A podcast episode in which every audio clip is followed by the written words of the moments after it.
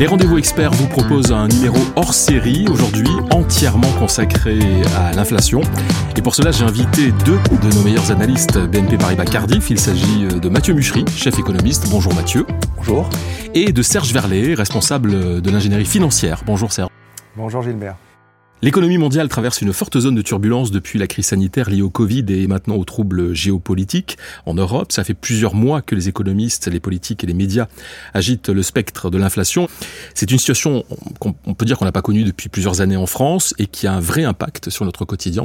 Donc vous allez nous aider à y voir plus clair aujourd'hui. Alors je parle d'inflation, mais Mathieu, comment vous définiriez ce qu'est l'inflation et, quelles conséquences euh, cette inflation peut avoir sur euh, l'économie en général? Oui, alors un petit rappel euh, donc au préalable. L'inflation, c'est la hausse du niveau général des prix. Donc, il ne s'agit pas de parler d'anecdotes. Il ne suffit pas de dire le bois a pris 30% sur un an, l'aluminium a pris 10% sur trois mois. Non. L'inflation, c'est un phénomène macro-monétaire. C'est-à-dire que c'est un déséquilibre dans l'offre et la demande de monnaie. Le banquier central, s'il a émis trop de monnaie par rapport aux besoins, eh bien, il va y avoir de l'inflation. Et s'il a émis pas assez de monnaie par rapport aux besoins, il va y avoir plutôt une déflation. Il y a une offre, il y a une demande, et il y a un rôle très important du banquier central qui est là normalement pour éviter la surchauffe et pour éviter aussi euh, la dépression comme dans les années 30. Donc le but du jeu, c'est d'éviter les années 30, d'éviter les années 70 et d'être toujours un petit peu au milieu. Voilà. Autour de 0, 2, 3, 4, ça va. Et il ne faut pas que ça dérape. Parce que si ça dérape, les anticipations dérapent. Et à ce moment-là, l'inflation devient une spirale elle se nourrit des anticipations d'inflation. J'ai l'impression qu'on n'est pas dans cette situation des années 70, cette situation d'inflation, cette situation où les anticipations nourrissaient l'inflation euh, comme une sorte d'exponentielle, comme une sorte de spirale. Alors c'est vrai que certaines personnes ont identifié un certain nombre de problèmes et ils pensent que du coup ça génère de l'inflation. Par exemple, ils disent les bilans des banquiers centraux ont euh, beaucoup enflé vous savez, le bilan de la Banque Centrale Européenne euh, a été ajouté de 5 trillions, de, euh, on a ajouté 5 trillions d'euros, ce genre de choses, où la Fed a acheté 10 euh, trillions d'euros depuis 10 ans, etc. Mais peut-être qu'en fait, tout simplement, il ne s'agit pas de création monétaire. Il s'agit plutôt de circulation monétaire. On a acheté des titres contre des réserves. C'est neutre, c'est un swap en fait. Il n'y a pas eu de création monétaire directe en réalité. Aujourd'hui, les gens ont besoin de cash. C'est ce qu'on appelle la hausse de la demande de monnaie. Et quand on a une hausse de la demande de monnaie depuis en gros 2008, il est normal que l'offre de monnaie euh, ne soit euh, à, peine suffisante. Si on avait véritablement une inflation à 8% dont on nous parle tous les jours, vous vous doutez bien que euh, ce serait très compliqué pour l'épargne, on n'aurait pas du tout le même comportement de consommation et les marchés financiers ne seraient pas du tout là où ils en sont. Les taux d'intérêt nominaux, évidemment, ne seraient pas à 2-3%. Alors je reviens sur ce que vous venez de dire Mathieu, puisque vous avez évoqué un taux de 8%, euh, et vous avez parlé d'anticipation. Euh, on voit dans la presse, les médias se font écho d'un taux d'inflation à 10% à la fin de l'année. Est-ce qu'on n'est pas déjà justement dans cette notion et ma deuxième question serait euh, ce taux, alors qu'il soit de 8 ou de 10, comment euh, il se construit et il veut dire quoi exactement? En fait, on s'est lié à la mesure choisie par le banquier central. Et le banquier central a choisi comme mesure de l'inflation, du phénomène très complexe qu'est l'inflation, il a choisi comme mesure le CPI. Euh, le CPI, c'est-à-dire l'indice des prix à la consommation. Et en réalité, c'est surtout une dérive du pétrole et du gaz. Alors je vous ai prévu un petit graphique euh, qui met ça un petit peu en, musique sur une période qui est la période des 20 dernières années en zone euro. On a l'inflation telle qu'elle est mesurée par ce fameux CPI et on le corrèle évidemment au Brent, au prix du baril de Brent. Pourquoi le, Brent a, monté beaucoup? Parce qu'au moment du Covid, euh, il avait beaucoup baissé. Vous vous souvenez qu'aux États-Unis, on était même entré en, niveau négatif pour le prix du, baril euh, sur les futurs. Euh, nous, je crois qu'on est descendu à 20-25 20-25 euros pour un, un, baril de Brent à un moment. Et puis de 20-25, on est passé à 115 en l'espace de 18-24 mois. Et donc forcément, tout l'indice des prix de la ménagère a dérivé fortement. La vélocité de ces prix-là est extrêmement forte le, pétrole, le gaz, toutes les matières premières du coup. Et évidemment, ça, entraîne tout le CPI vers le haut. Mais est-ce qu'il s'agit véritablement d'inflation? Vous allez avoir un déplacement de votre consommation, vous allez avoir un mouvement de prix relatif, mais il ne s'agit pas à proprement parler d'inflation. On va s'intéresser un peu à, l'économie française. Est-ce qu'il y a des conséquences euh, Quels sont les exemples que vous avez qui vous viennent à l'esprit sur la situation actuelle et sur les conséquences de ces politiques? Entre 2007 et 2008, le prix du baril double. Il passe de 70 à 140 dollars le baril. Au début du mois de juillet, Jean-Claude Trichet monte les taux d'intérêt. C'était vraiment le moment. Hein. L'euro était à 1,60. Il fallait vraiment monter les taux d'intérêt. C'était vraiment très très bien joué. Et quelques mois plus tard, le baril s'effondre. Même, il ne se serait même pas effondré. De toute façon, le, CPI ne serait pas resté à 4,5%. Il se serait effondré statistiquement. C'est ce qu'on va connaître dans quelques mois. C'est ce qu'on appelle, appelle le fameux effet pchit du CPI. On l'aura normalement à partir de cet été aux États-Unis et à partir de la fin de l'année en France. Et on n'a pas besoin d'avoir une baisse du prix du baril, il suffit qu'il se stabilise là où il est. De toute façon, par un effet de base sur 12 mois glissants, on va avoir un effondrement du CPI. Et donc, on n'a pas, il faut absolument éviter de, se, de, se, de, faire des erreurs maintenant qu'on est proche du pic. C'est, ça, c'est un peu ça l'idée. Est-ce que Serge, vous êtes d'accord avec l'effet pchit dont Mathieu vient de parler? Alors, j'ai justement un graphique, Mathieu, qui, qui, montre cet effet pchit de l'inflation, ce que tu, penses, euh, se voit également sur le consensus que l'on voit sur les marchés.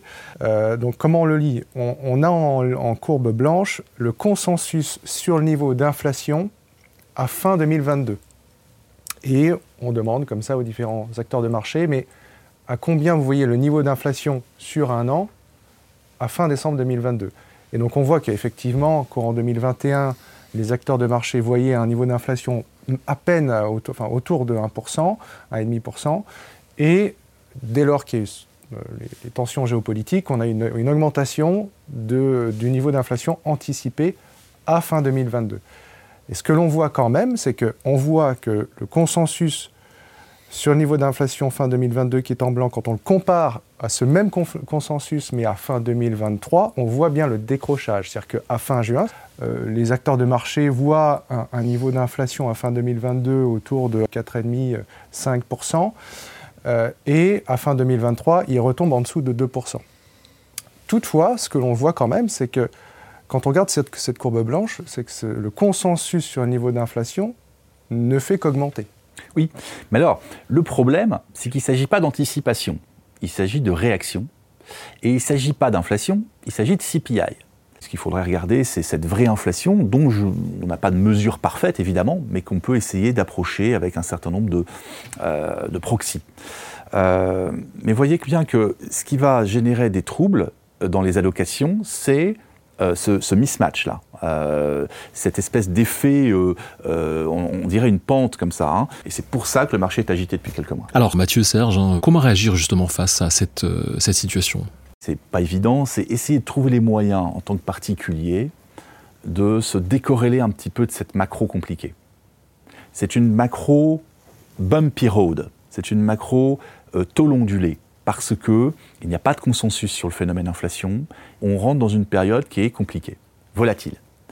Donc essayer de se décorréler un petit peu de la macro et des grands indices peut être une stratégie intéressante. Est-ce qu'il existe euh, des classes d'actifs sur lesquelles il faut aller justement pour euh, euh, protéger au plus son épargne, enfin au mieux son épargne Et ça va vraiment intéresser nos partenaires CGP qui sont à l'écoute, Serge. Le la première classe d'actifs à laquelle on a l'habitude de penser, c'est l'or. L'or, valeur refuge, période de stress, période d'inflation, on a l'habitude de penser à l'or. Donc on va voir à quoi ça ressemble l'or si on le, met dans cette perspective de, couverture contre le risque d'inflation. Qu'est-ce que ça donne sur les dernières années? Eh bien voilà, donc on a ce graphique-là. En blanc, nous avons la valeur de l'or retraduite en euros. Nos contrats d'assurance vie sont en euros, donc on retraduit euh, la valeur de l'or en euros. Et en rouge, on a l'indice euh, des prix européens. Donc ce que l'on voit, c'est que on semble avoir une corrélation plus, ou moins parfaite euh, jusqu'à 2018, et à partir de 2019, on a une envolée des prix de, l'or que tu pourras expliquer, Mathieu. Est-ce qu'un tel support est une bonne couverture contre l'inflation? On pourrait se dire ça couvre parce qu'on a des performances qui sont bien au-delà de l'or. Mais en fait, ce n'est pas ça qu'il faut regarder. Le graphique qu'il faut regarder, c'est le graphique en page suivante, c'est celui-ci. C'est quelle est la performance sur un an, par exemple, de l'or par rapport à l'inflation que l'on constate sur la même période. Et donc ce que l'on peut faire, c'est prendre sur plusieurs périodes de un an la performance de l'or en euros et l'évolution de l'inflation sur la même période et d'afficher cette, euh, information sur un graphique. Donc chaque petit point bleu ici sur le graphique représente une, fenêtre en fait sur laquelle on a comparé la performance de l'or et l'inflation. Voilà. Donc ce que l'on voit, c'est que on a l'inflation qui est en abscisse et la performance de l'or qui est en euros. Et donc chaque point bleu, encore une fois, représente une, une de ces fenêtres. Si l'or était un actif qui permettait de couvrir efficacement contre le risque inflationniste, eh bien, on aurait des points bleus qui seraient rassemblés autour de cette ligne rouge qui, en fait, signifie que quand l'inflation fait 3%, eh bien, l'or doit faire 3%. Quand, fait, euh, quand l'inflation fait plus 5, euh, l'or doit faire plus 5. Quand l'inflation fait du négatif, l'or doit faire du négatif. Donc tous les points bleus devraient être euh, rassemblés autour de cette courbe rouge, Y égale X. Voilà. En fait, ce que l'on observe, bien sûr, c'est qu'on a une dispersion extraordinaire. C'est-à-dire qu'en gros, l'or, ça donne la performance de l'inflation plus ou moins 50%, quoi, sur un an. L'or, c'est la classe d'actifs à laquelle on, pense en premier lieu. Et, bien sûr, ce qui vient juste après, on peut se dire, donc, est-ce que les matières premières pourraient, quelque part, nous aider à couvrir un portefeuille contre l'inflation? Eh ben, On va faire le même type d'analyse, voilà, très simplement. Alors, les matières premières, Là, encore une fois, il y en a, il y en a de, de toutes sortes. Hein. Vous avez euh, l'énergie, euh, tout ce qui est céréales, euh, les métaux précieux, bah, l'or justement. Vous avez, bon. Et donc, vous avez un certain nombre d'indices, comme des CAC 40 en fait. Ce sont des indices commodities. Mais sauf que cette fois-ci, plutôt que d'avoir les 40 actions françaises, on, a, on a un panier de matières premières. Voilà. Et ce panier de matières premières, bah, là, vous avez bah, par exemple à droite un exemple d'un indice Bloomberg, hein, voilà, qui, euh, qui, a été construit et sur, lequel vous pouvez avoir des ETF qui sont fabriqués ou des fonds qui, sont benchmarkés sur ce type d'indice. Donc vous avez euh, du pétrole, vous avez euh, du gaz, vous avez de l'aluminium, du cuivre, de l'or, du sucre, du café, tout ça. Tout ça, ça rentre dans ce panier et ce panier, dans le temps, il évolue de la manière qu'on qu'on montre dans le graphique en haut à gauche.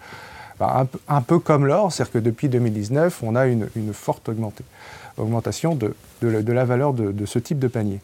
Mais là encore, quand on refait la même type d'analyse, c'est-à-dire quand on donne la performance de ce panier par rapport à l'inflation sur la même période et qu'on fait cette analyse sur toutes les périodes possibles, encore une fois notre nuage de points, on voit que la première chose que l'on voit, c'est qu'on n'a pas une couverture contre l'inflation. On a l'inflation plus ou moins 30-40%, et donc ça n'est pas efficace.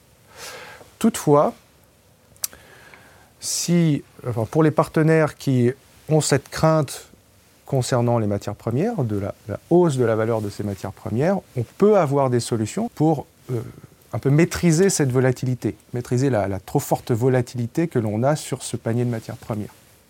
Donc ça, c'est pour les matières premières. Et enfin, il y a un dernier une dernière classe d'actifs qui sont les obligations indexées sur l'inflation.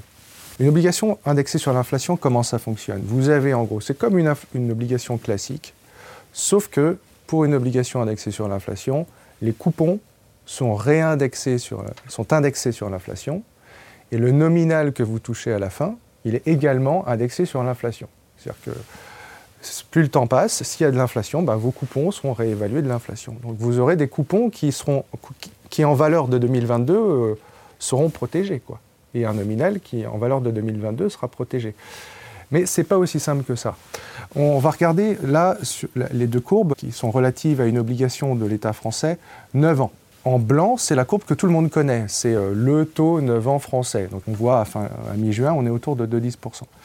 Si vous achetez une OAT simple, non indexée, vous aurez un rendement de, 10%. C'est ce que vous donne euh, une OAT 9 ans aujourd'hui. Mais ça ne vous couvre pas contre l'inflation. Et donc vous avez une deuxième catégorie d'obligations qui sont les obligations indexées sur l'inflation. Et cette fois-ci, comment ça marche? Bien, En gros, vous avez une OATI, hein, une OAT inflation, à mi-juin, elle donne un rendement de moins 0,40%. Et ce moins 0,40%, comment il fonctionne? C'est le rendement que vous aurez sur votre obligation, auquel il va, euh, va se rajouter l'inflation future sur les prochaines années. Eh bien, aujourd'hui, cette OATI, elle vous donne un rendement réel de moins 0,40%. Et bien sûr, vous rajoutez à ça l'inflation. Donc si l'inflation fait 3% par an, vous aurez moins 0,40 plus 3%, donc 2,60% de, de rendement, mais ça sera toujours moins 0,40% en rendement réel. Voilà. Bon. Donc là, ces, ces, OATI ne protègent pas tout à fait de l'inflation, tout simplement parce que ce taux réel aujourd'hui, il est négatif. Et ça, c'est ce que l'on voit sur les obligations pures. Ensuite, une obligation, ça rentre dans un fonds, on a des frais de gestion qui font que on ne pourra pas être protégé de l'inflation. Et puis c'est un petit marché. En France, oui. Petit marché. Aux États-Unis, ils l'ont créé en 1994. Euh, en France, ils ont dû le créer à peu près à la même époque, mais grosso modo, c'est comme un marché assez étroit, donc il y a des petits problèmes qui peuvent euh, exister pour les institutionnels, qui sont des problèmes de liquidité, qui sont des problèmes de volume. Et puis pour les particuliers, c'est à peine accessible, enfin c'est plus difficilement accessible. Là, on vient de parler des, OATI. Est-ce que Serge, il y a quelque chose quand même qui, sort du lot? Alors, donc alors, il y a quand même quelques solutions, mais ce sont des solutions qui sont des proxys et qui sont loin d'être parfaites, encore une fois. Donc elles ne vont pas vous protéger, elles vont vous surprotéger ou vous sous-protéger en fonction de, des moments. Mais en effet, on a quand même quelques pistes à évoquer pour nos partenaires. Donc, euh, alors, on vient de voir les OATI. On s'est dit les OATI ne protègent pas contre l'inflation. C'est-à-dire et, encore, on a simplifié le schéma, mais il faut vraiment avoir en tête qu'une OATI ne protège pas contre l'inflation surtout quand, l'inflation anticipée est très élevée. Parce que si elle est très élevée, vous allez payer vos OATI très très cher. Voilà, malgré que vos coupons et votre nominal vont être remboursés avec, avec une, une plus-value qui vient de l'inflation, si l'inflation anticipée est très élevée, les OATI sont très chers et ne vous protégeront pas contre l'inflation. Enfin, pas efficacement. Voilà. Donc, les OATI, c'est un marché qui en effet est peu profond, donc euh, peu de possibilités d'investissement et qui n'est pas très efficace. Par contre, on peut trouver donc des fonds dont le benchmark est effectivement l'inflation réelle. Donc, non pas la performance de l'inflation anticipée à travers les OATI, ce qu'on appelle les Inflation Linked Bonds, mais vraiment l'inflation. Donc vous pourrez trouver des fonds, donc c'est euh, là ce que je présente ici, euh, le, benchmark de, ce fonds-là que vous pourrez peut-être retrouver par vous-même, c'est l'Euro Area Inflation.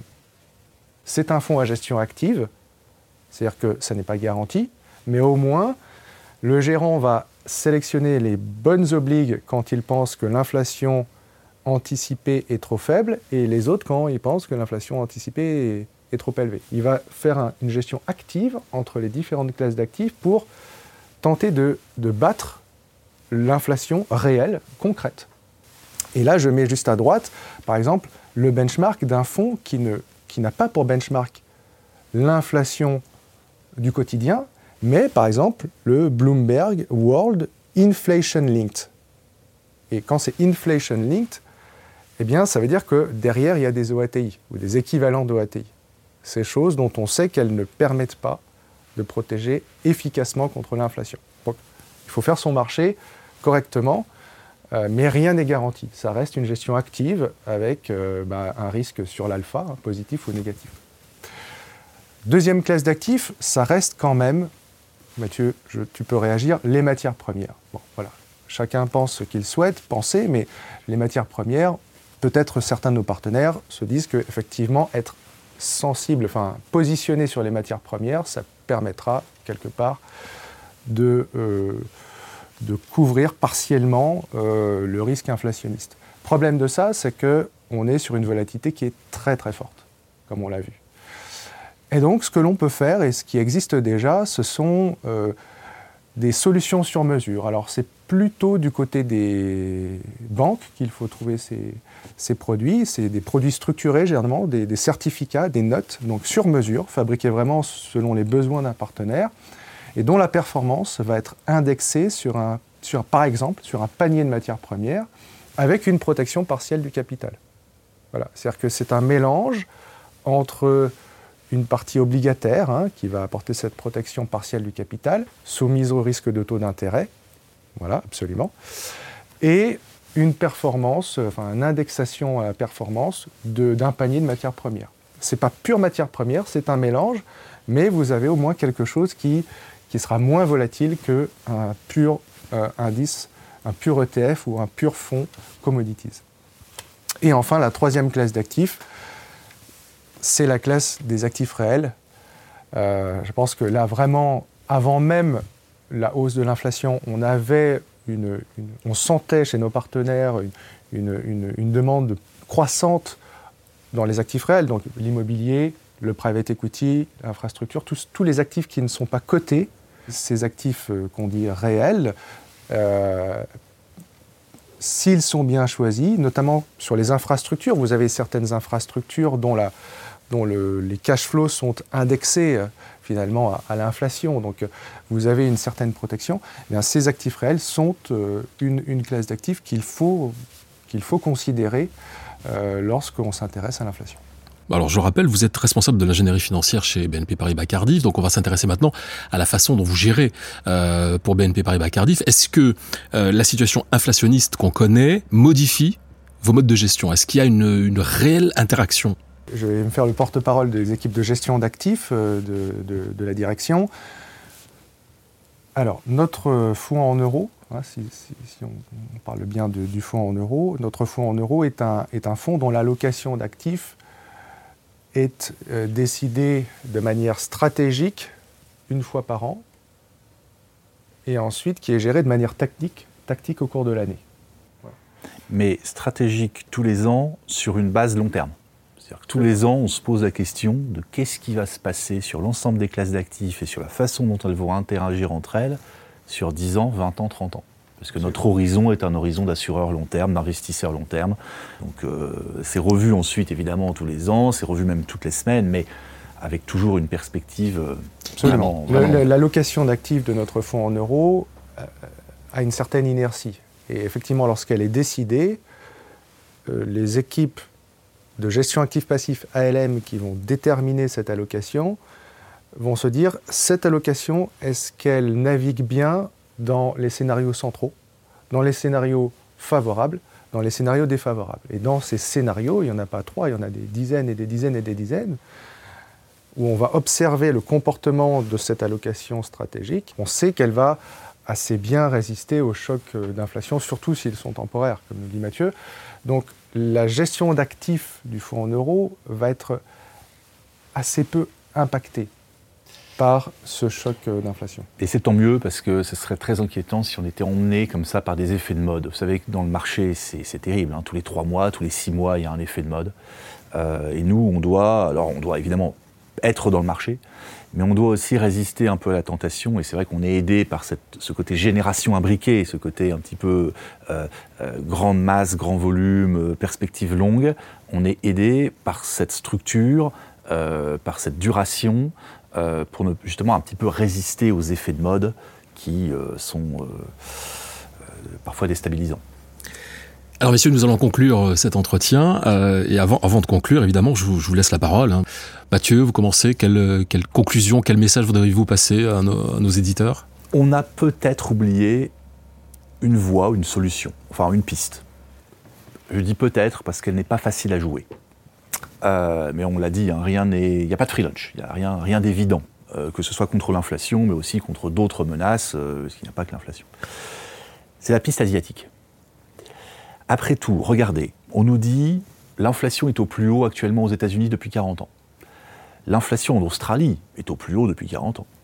L'inflation en France est au plus haut depuis 40 ans. L'inflation en Pologne est au plus haut depuis 40 ans, etc., etc., sur 39 pays de l'OCDE. OK? Tout de suite, immédiatement, vous voyez déjà qu'il y a une astuce. Ça veut dire qu'il n'y a pas 39 banques centrales qui se sont réunies dans une pièce en 2020 pour dire tiens, on va avoir une politique laxiste qu'on n'a pas eue au cours des 38 dernières années, et tout d'un coup, on va se mettre à avoir une inflation énorme, euh, 39 banques centrales non coordonnées, avec des gens qui ne pensent pas la même chose, etc. Non, bien entendu, c'est pas ça. Vous voyez bien que l'inflation n'est pas monétaire. Euh, là, l'inflation, elle est euh, matière première. Tous les pays en question, tous, euh, tous les pays de l'OCDE sont grosso modo soumis à ce choc sur le pétrole, le gaz et quelques autres matières premières. Sauf l'Asie. Et quand je dis l'Asie, je parle de pays qui sont très différents, des régimes politiques différents, des banques centrales différentes, des monnaies qui n'ont pas les mêmes comportements, des stades de développement différents. La Chine, Taïwan, la Corée du Sud et le Japon, ce sont quatre pays qui n'ont rien à voir à tous les niveaux. Il n'y a pas d'inflation, ni statistique, ni véritable. Du coup, si vous avez vraiment une menace d'inflation, si vous avez un scénario très dur d'inflation dans les années à venir, ce qui n'est pas mon cas, mais admettons que vous ayez évidemment ce scénario en tête, peut-être que développer nos connaissances sur l'Asie, développer nos connaissances sur les classes d'actifs euh, chinoises ou autres, ça peut être une bonne méthode. Parce que ça, c'est quelque chose qui, pour le moment, est très peu investigué, très peu investi. Vous avez très peu d'Européens ou d'Américains qui, pour le moment, mettent une, partie significative euh, euh, de leurs avoirs, de leur épargne vers l'Asie. C'est la zone de croissance. Euh, c'est la zone où ça se passe. Et si vous tracez un triangle entre Pékin, Tokyo et, Bangkok, vous avez quelque part 40% de l'industrie mondiale, sur une zone très limitée, et une zone non inflationniste, à la fois structurellement et monétairement. Serge, en conclusion alors, en conclusion, euh, bon, ce, que je dirais, c'est que bon, chaque partenaire verra si, enfin, se positionnera finalement sur le, sur le risque d'inflation qu'il voit euh, à court ou, moyen terme. Hein. Chacun le verra comme, euh, comme, comme, il le pense finalement. Donc, ma conclusion, c'est que des solutions peuvent être trouvées, mais il faut vraiment bien les chercher. voilà, c'est vraiment ça le, point que je mettrai en avant, c'est que euh, bah voilà, par exemple, vous prenez les matières premières comme je l'ai indiqué, l'or, vous n'avez pas du tout une couverture contre l'inflation.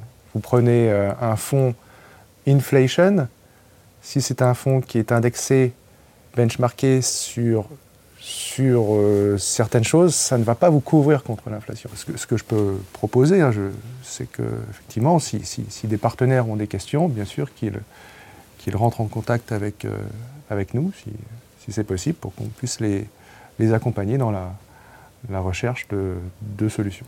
Il y a aussi des solutions qui paraissent évidentes, qui sont très à la mode, qui sont pas faciles à, jouer en fait. Hein. C'est cette idée qu'on va choisir par exemple des entreprises qui ont un pricing power élevé, qui euh, véritablement ont une capacité à monter leur prix. Euh, et si on fait une bonne sélection de bonnes valeurs, euh, du coup, on n'aura pas cette soumission à tous les caprices de l'inflation. Je dirais qu'il y a une impossibilité logique. Parce que si vous êtes véritablement dans une situation d'inflation véritable, si tous les, prix augmentent, la marée monte pour tout le monde, bah, dans ce cas-là, tout le monde peut euh, répercuter les hausses de prix sur ses produits par définition. Auquel cas, il y a du pricing power pour tout le monde. Cet argument du pricing power ne vaut justement que s'il n'y a pas d'inflation et que par conséquent, il y a certaines boîtes qui peuvent répercuter des hausses de prix et pas d'autres si c'est véritablement une inflation à 8-10% véritable tous les ans, comme par exemple dans les années 70, l'argument du, pricing power tombe. Euh, de façon logique. On pense tout de suite au luxe dans le pricing power, mais ça peut être ne serait-ce que l'automobile, hein, on, le voit, euh, la santé, euh, les semi-conducteurs, il y, a toutes ces, toutes ces, tous ces secteurs-là, mais les performances ensuite ne sont pas, sont pas extraordinaires. Et on reste, on reste sensible à la volatilité des marchés tout de même. Hein. On reste sur des actions, donc c'est très très volatile. Les, semi-conducteurs qui sont en pénurie mondiale, eh bien, elles sont prises actuellement dans le mouvement de recul du Nasdaq depuis six mois, et pourtant elles ont parfois un très gros pricing power, euh, y compris des très très belles boîtes qui sont parfois sur leur segment en situation de quasi-monopole. Euh, vous pouvez aussi avoir des Netflix qui est capable de monter ses prix, par exemple. Et eh ben, ça n'empêche pas euh, d'aller vers le bas avec le reste du Nasdaq, parce que quand on est pris dans un mouvement général, peut peut-être avoir du pricing power, mais peut-être que le marché se dit Netflix a du pricing power aujourd'hui, mais en aura-t-elle dans 2, 3 ans, 5 ans? Donc, c'est pas quelque chose qui est facile à, jouer et euh, il vaut mieux soit trouver un très bon gérant qui sait jouer ça, soit se mettre un petit peu à côté de cette thématique et euh, trouver une autre solution. Et c'est là-dessus que nous allons conclure euh, ce podcast hors série des rendez-vous experts consacré à l'inflation et à ses multiples conséquences. Eh bien écoutez, alors Mathieu Muchery, Serge Verlet, un grand merci à vous d'avoir partagé avec nous votre expertise et je vous dis donc à très bientôt pour la suite. Merci. Merci. Et merci à vous d'avoir suivi ce nouveau numéro des rendez-vous experts. Alors si vous avez aimé ce podcast, partagez-le, commentez-le et n'hésitez pas à nous faire part des sujets que vous aimeriez que nous abordions ensemble. Vous pouvez le réécouter sur les comptes Cardiff, YouTube, LinkedIn et Twitter et sur les plateformes Apple Podcast, Spotify et Ocha.